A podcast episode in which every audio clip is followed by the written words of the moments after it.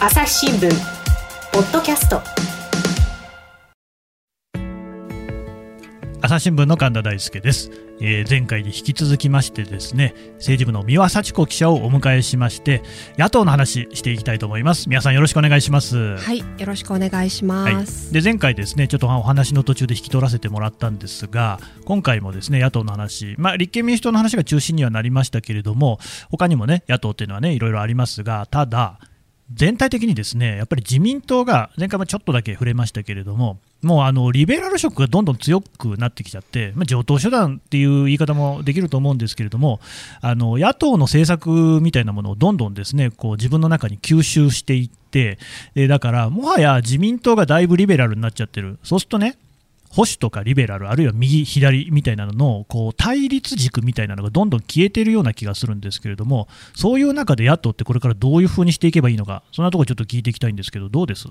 まさに、はい、そこが、うん、あのなかなか野党として打ち出しにくいところの一番大きいポイントだと思いますね。はい、でただ私、うん、前にちょっと多分確か枝野さんが言ってたと思うんですけど、うんあの本当に自民党ができないことが何かというところの一つに、ジェンダーの問題というか、まあ、要するに選択的夫婦別姓の問題。これね、うん、やっぱりこのもん、まあ、今回ね自民党の中でも結局、はい。はい、まあ、なかなか前に進めないっていうことで後退してしまったのはねもうあのご紹介だと思うんですけど、うん、でだからこそやっぱ今回国会が始まってもうずっと各党みんなかなり強い勢いで選択的夫婦別姓今度こそ一緒に進めていきませんかっていうところでね、うん、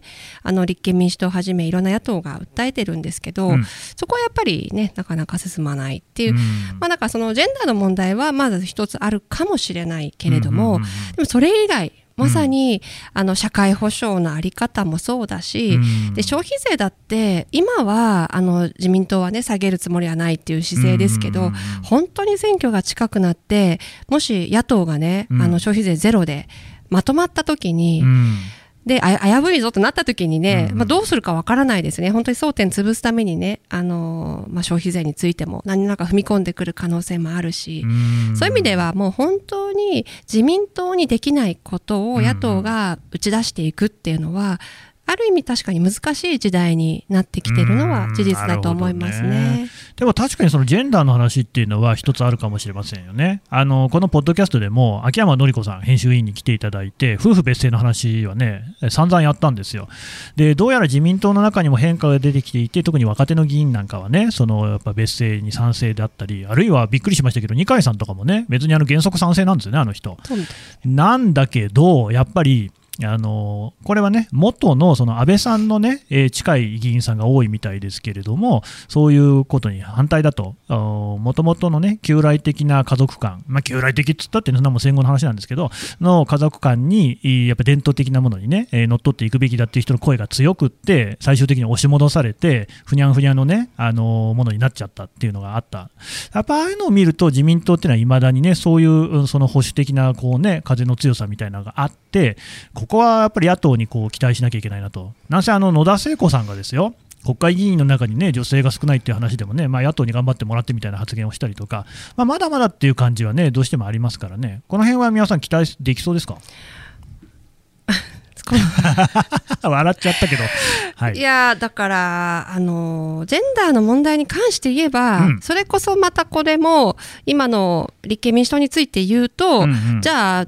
えーと、執行部の中にね女性が半分ぐらいいるだとか、目立つところに女性議員がいるとか、今度の衆議院選挙でもう女性候補をねあの積極的に擁立するとか、うん、そういう意味での動きはないんですね。でそれはやっぱりないんですね。まあない、うん、ないですね。でそこはやっぱり中でもそのそういうことに不満を持ってる心、まあ、そういうねあの問題意識持ってるね職員さんだったり議員さんもいるんですけど、そこがやっぱりなんかまだ大きく殻を破れないね、ね。ところかなとは思います、ね、いやだってまあ私なんかもね土井孝子世代なんで、まあ、土井さんの頃はね あの、はい、山が動いたっていう有名な発言ありましたけど、うん、マドンナ旋風なんつってね、女性の議員を大量に送り込んだなんてのもう当時やってたわけじゃないですか、うん、でもやっぱり確かに言われてみれば今立憲でじゃあどなたかっていうと辻元さんとかね、えー、蓮舫さんとかいらっしゃるけれどもやっぱ同じ顔なんですよね、うん、もっとこう新しい人がどんどん前に出てくるっていう状状況にはやっぱりなかなかならないですか？うん、あのいや期待してる、ね、議員は、私も女性議員とかね、こういう人たちもうちょっと頑張ってほしいなと思う人たちはいるんですけど、うんうんうん、やっぱりいかんせん、まあ、メディアの問題もあるかもしれないけど養殖にある人を注目するし養殖にある人の発言だから注目されるわけですよね。でそういう人たちがやっぱり養殖にもう少しこうきちんとついてくれないとね。ねだから枝野さんがだって今だってねその企業だってそうじゃないですか。新しい企業っていうか、まあ、意欲的な企業っていうのはそういうね年功であるとか年関係なくこう新しくても能力のある人をバーンとこうね幹部に据えるなんていうところで一つこう組織の活性化図るそういうのあるじゃないですか。枝野さんってあんまそういうことやる気はないんですかね？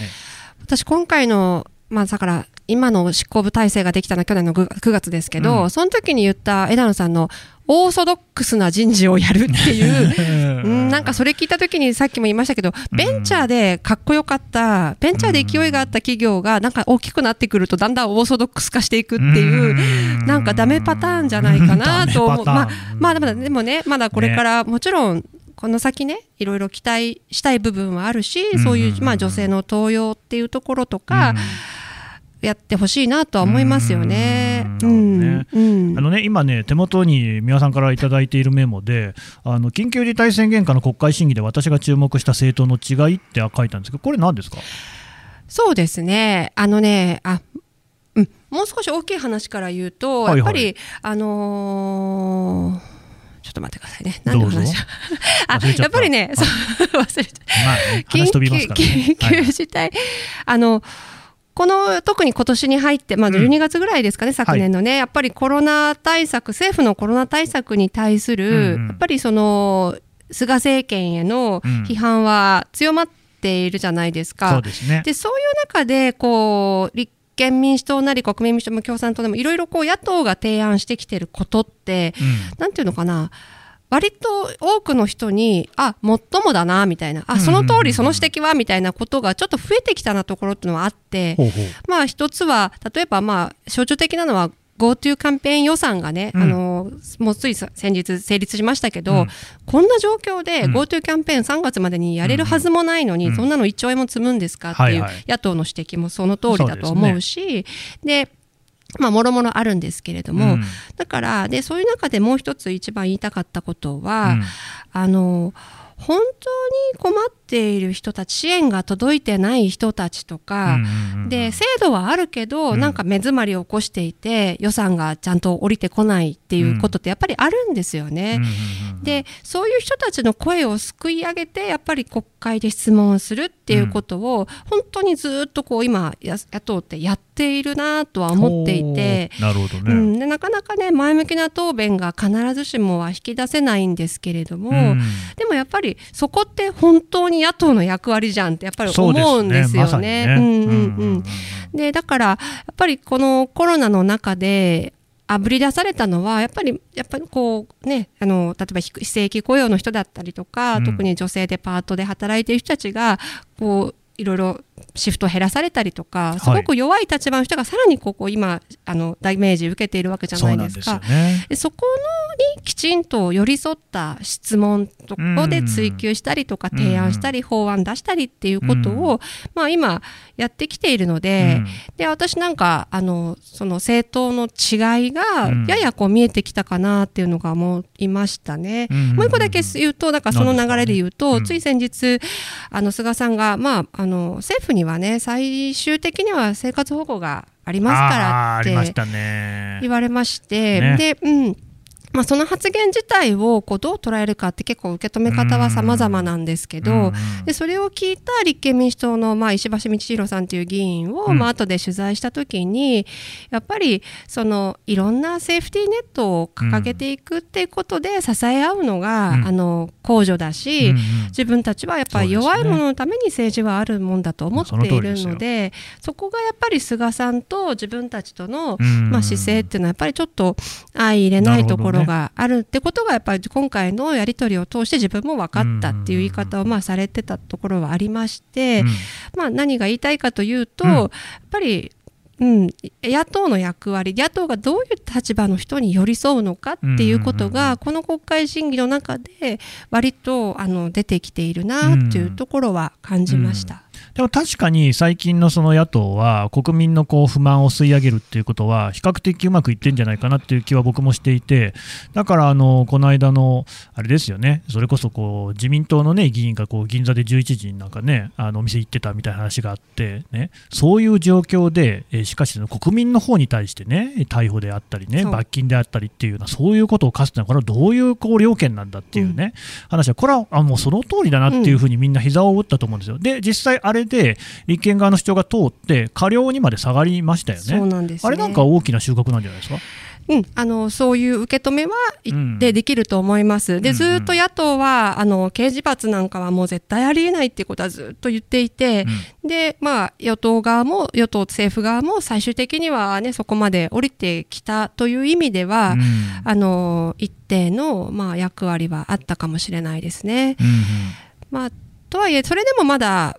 うん、過料は一応ねあの、まあ、お金払わなきゃいけないということもあるの30万以下とかねね、そうなんですけど、ね、そういう ことに対してまだ一部ね反対されてる方もいらっしゃいますけどね。まあ、とはいえやっぱり政治っていうのは何かいろいろなことをね対立する問題を妥協しながらただ決定するっていうのが一番大事なことなんでそういう意味ではまあ自民党もね立憲民主党の方も含めて両方ともこう折り合いをつけたっていう意味ではこれまさに政治だなっていう感じはしましたね。うん、そうかもしれないですね。うん、うん、うんうん朝日新聞。ポッドキャスト。朝日新聞の。質問ドラえもん。我が家の朝は質問から始まる。電線にスズメやカラスが止まっても感電しないのはなぜ？身の回りのことから広い世界のことまで。いろんな質問が毎朝新聞の一面に載って君のもとへやってくる。ママなんで？なんでだろうねさあめくって探して。答えを発見。あった。スズメより電線の方が電気を通しやすいからか。毎朝のワクワクが未来を開く。朝日新聞ただまあそういうこう状況はありながらですね、うん、もう一つやっぱり最初にね、あの前回に申し上げた通り、野党の待望論が盛り上がってこないこう残念さがあるわけなんですよ。で、あの前回ちょっと私の出身大学を勝手に行って、そこで渡辺治さんの名前出しましたけど、うん、まあその人に指導を受けていた木下千賀谷さんという人がいて、まあこの人も一橋のね大学院出てる人で、結構こうなんかこう骨のある左翼っていう感じの主張をしている方で、あの朝日新聞のね論座っていうサイトにいっぱいいろんな記事書いてるんですですよね。でまあ、その中でやっぱり一番こう今年政変が起きるとしたらあの、あるいは野党が躍進するとしたらっていうところで、論点に挙げているのが、あの野党のこう共闘なんですよね。でまあ、とりわけその立憲民主党と共産党っていうのが、あとまあ他のこう勢力、もうひょっとしたら自民党の一部なんかも取り込みながらね、大きくなっていけば、次の政権交代っていうのもなくはないだろうっていうような、こういう指摘をされている、皆さん、これ、どう思います、うん。あのーうん、いき あのですね、はい、いやあのー、そうだと思います。あのーうん、本当に今野党としてあの何を目指すかなんですよね。そのお互いの違いをある程度目をつぶってでも手をつなぐっていうことをして、そして今の自民党政権、まあ今の菅政権に本当に向き合うんだっていうことの一致団結が、まあ、できるかどうかっていうのは最大のまあ次の衆院選に向けたね大きな課題だとは思いますで、そういうことに期待する有権者もいると思います。うんただ一方で、あの、まあ、現実の中で見ていると、まだまだそこにはちょっと課題はありますけどね、その、どうしても共産党と一緒っていうのが、あの、抵抗があるという一部の人たちも、まあ、いいたり、ね、そうですね、そこが、まあ、あるので、ただけど、まあ、これもですね、衆議院選挙に向けた、その、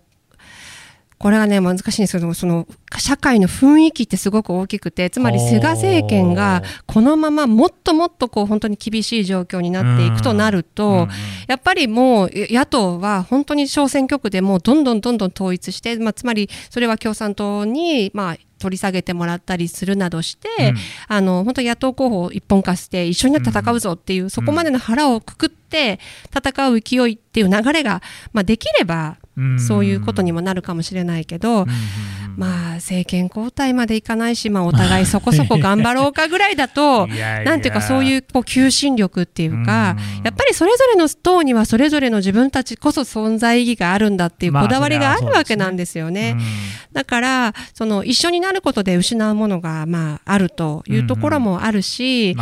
うん、だからそこはねだから まあ一番大きなあの課題ではありますよね。宮さんって共産党も取材するんですか？共産党はあのメインの取材ではないので、まあ、時々会見に出たりとか、うん、そういうふうには見ていますね。共産党っていうのは何を考えてるんですかね？あの今彼らとしてはやっぱりもうこ今こそ、今の立憲民主党こそ一緒に手を組めば、うん、彼らが言ってるその、まあ、もう連合政権を一緒に作ろうじゃないかと迫ってるんですね。で、そういうことを飲み込んでくれるんだったら、まあ、あるいはその政策一致を狙って一緒に立憲民主党が飲み込んでくれるんだったら、うん、自分たちはある程度ね、衆議院選挙の選挙区で候補者を、まあ、下ろして、まあ、一本化してもいいよっていうことを、まあ、こう強くね、立憲民主党側にね、アピールして、いるんだと思いますけどね。でも、まあ、なんか本当にそこにリアリティがあるかどうかっていうところでまあいろいろとね。リアリティないですか？あのー、まあそうですね。あの難しいのは、うん、やっぱりあの、まあ、野党これで一つまとある程度まとまりができたっていうことはいいことなんだけれどもで全部本当にまとまってしまうことによって、うん、まあ、何度も言いますけどその本当にうんそれぞれの党のね、うん、カラーなり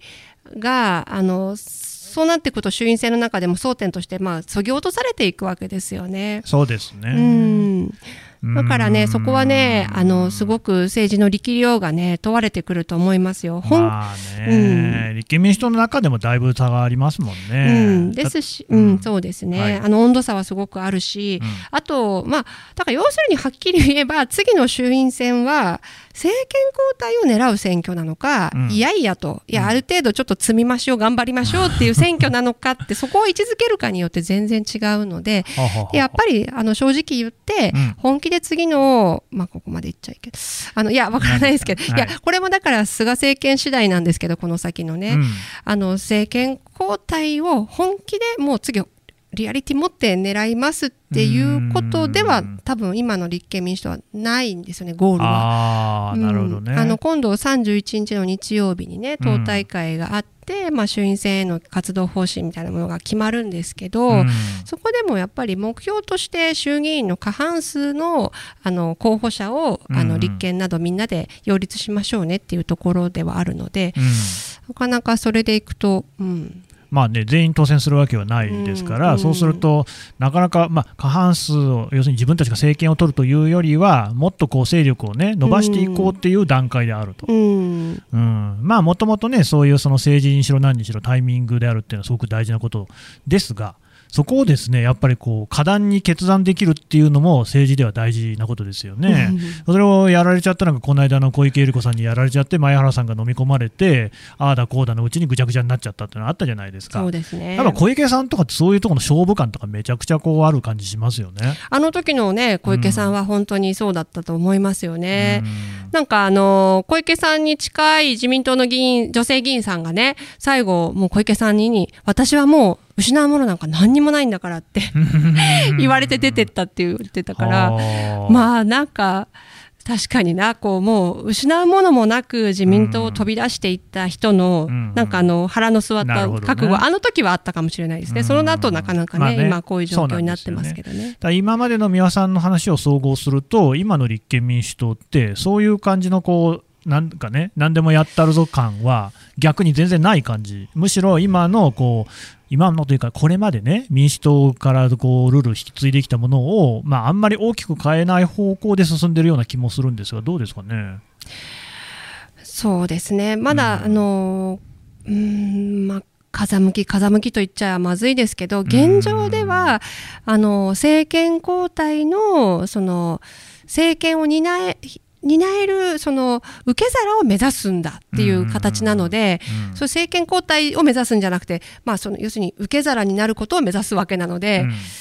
まだなんかなかなかねその勢いでドバッといくぞっていう感じは今ないかもしれないですね。まあ、別にそこで妙にのこう変なパフォーマンスとかに走られてもそれも困りますからそれはそれで現実にやってくれればいいんですが、うん、ただまあなんでしょうねこう菅政権が支持率なんか見ても弱ってきいるっていうのはこれも事実なので、うん、ここはまあまさに言ってみれば野党にとってみればですよここがまさにこう勝負どころっていうところも一つあるんじゃないですかね。おっしゃる通りですよね。うん、で、まあ、やっぱり今の世論調査見てると、自民党、あ、間違えました、立憲民主党のね、うん、政党支持率としては、まだやっぱり6とか7とか1桁で、まあ、はっきり言ってこれはなかなかね、厳しい数字だと思います。そうですね。そうなんですけど、私やっぱり、あの、まだ、うん、やっぱり無党派層が鍵だと思っていて、はいはい、でまあ、枝野さんもその自分たちにね気持ちよく立憲民主党って入れてくれなくてもいいから立憲民主党って入れてほしいって、まあ、おっしゃってるんですけど、それは何かというと、積極的にあもう立憲民主党頑張れ立憲民主党大好きって言って選挙で投票してくれる人は多分その 6%7% の人しかいないんですけど、だけど普段からまあ、別にどこの党っていうわけじゃないけどやっぱり今の自民党菅政権を見ているとちょっと菅自民党じゃないところに入れようかなって言って、入れてくれる人にすごく期待するっていう戦略なんですよね。で実際その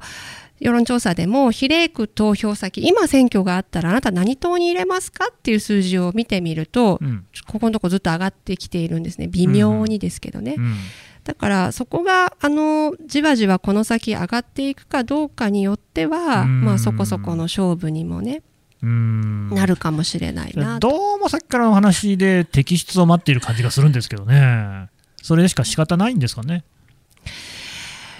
いや、そんなことないと思いますけどね。まあ、でもまあ、そこは常にありますよね。その、やっぱり菅政権を取って変えない。基本的にね、でもね、やっぱり今って、あの、みんな余裕がないから、余裕がない時っていうのは、あの、そんなに大げ大きな社会変革っていう、まあね、っていうところがやっぱりベースにあると思うんですよね。で、そういう時に、やっぱり自民党じゃないところに積極的に変えていこう、変えていこうっていうところが、まあ難しい部分はあると思うんですよね。で、だけど、まあ今のやっぱりその政権に対してちょっとこれは違うんじゃないかっていう、まあ、不満感不信感、そういうものをしっかりとまずは野党が受け止められるかどうか、その上でそうあのやっぱり立憲民主党という党は、うん、あるいは野党というのはこういう社会を目指す政党ですっていうことをしっかりとまあ、打ち出せていけるかだと思いますけどね。なるほどね、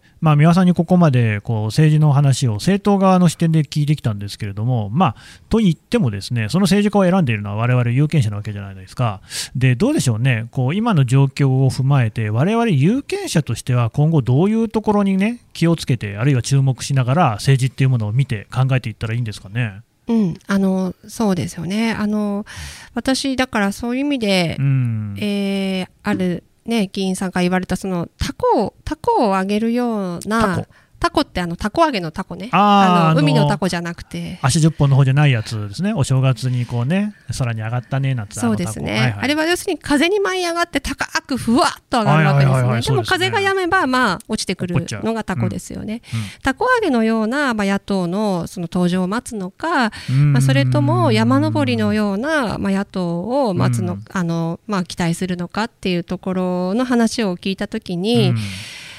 うん、まあなるほどなっていうところ、私はちょっとずっとそれが気になっていて、で山登りするって結構本当に時間かかると思うんですよね。まさにずっとこう今回テーマにしているじゃあ地方にどれだけで根っこを生やすかね、選挙活動で強くなることもそうだし、自分たちが目指す社会像は何なんだっていう理念をね、やっぱ練っていくっていうこともすごく大事だし、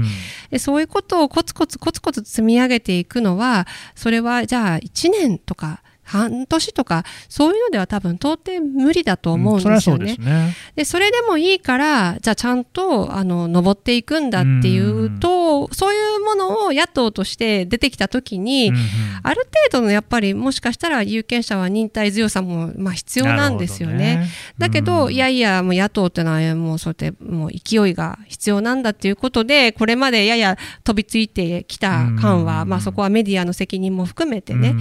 あのあると思うのでこれからどういう野党をね期待していくのかっていうところは、有権者の側もあの見ていかないといけないんじゃないのかなとは思います、ね、結局その小泉さんの頃なんてその、ね、政治のワイドショー化なんてことが言われて鈴木宗男さんだ田中真紀子さんだってね次々役者が出てきてはなんかちょっとこう面白いことを言ってワンワンワンってこうね騒いでかなりこう極端な投票行動になっちゃうなんてこともありましたけれどもそういうのはやっぱあんまり健全ではないですもんね。そうですね。それを言うと本当にまさにね、うん、そういうふうに騒いだマスコミはなんだ。ね。うん、そうなんですよ。いや、それはそうだし、そういうこと、まあ、でも仕掛けてきたところもあるし、うん。うん、あの、そこは十分本当に考えないといけないんだけれども、うん、だから、これからまさに野党を見る政治記者である私たちは、じゃあ本当にちゃんとそういう山登りのね、努力をね、今の野党がしてるのかどうかっていう、こね、この人たちにね、ある程度じゃあ辛抱強く待つ、ね、価値あるのっていうことをねそこが問われるんですよねそういう努力なしのあの野党にそんな辛抱強く待ってもしょうがないわけで。うんそうですね、うん、だから、まあ、そこが私たちの一番大きい仕事だなということは日々思ってはいるんですけども。わ、うん、かりました。どうもありがとうございました。ありがとうございました。朝日新聞ポッドキャスト今絶対に聞くべきポッドキャストを見つけよう。 JAPAN PODCAST AWARDS 2020が開催されます。朝日新聞ニュースの現場からは大賞にノミネート。また部門賞 Listeners' Choice はリスナーの皆様の投票により決定されます。2月15日23時59分まで受付中。ポッドキャストアワードで検索するか概要欄のリンクから番組名朝日新聞ニュースの現場からと記入してぜひご投票ください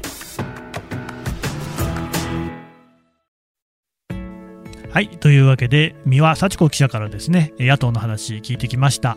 ね、あの確かに、まあ、あの政治家を選んでるのは国民ですから、なんかね、誰かの言葉で、三流の国民は三流の政治家しか持てないなんてこともあったような気がしますし、そこはね、政治家を育てるっていう気概も、我々ね、えー、国民の側に必要なんだろうと思うんですけど、民主党の政権が終わってからもう10年ぐらいになりませんかね、いつまで待たせてくれるんですかね。我々もね、そう暇じゃないし、我々の生活っていうところを考えたらですね、やっぱもうちょっと、もう1枚、ギア上げてもらって、真剣に取り組んでもらって、街の人の声、聞いてもらってですね、そこをこう、政治に反映する。今まさにね、野党が求められているところなんですよね。ぜひこの機会を捉まえてほしいなっていうことを強く思っております。朝日新聞ポッドキャスト朝日新聞の神田大輔がお送りしました。それではまたお会いしましょう。この番組へのご意見ご感想をメールで募集しています。ポッドキャストアット朝日ドットコム。podcast アットマーク朝日ドットコムまでメールでお寄せください。ツイッターでも番組情報を随時紹介しています。アットマーク朝日ポッドキャスト。朝日新聞ポッドキャストで検索してみてください。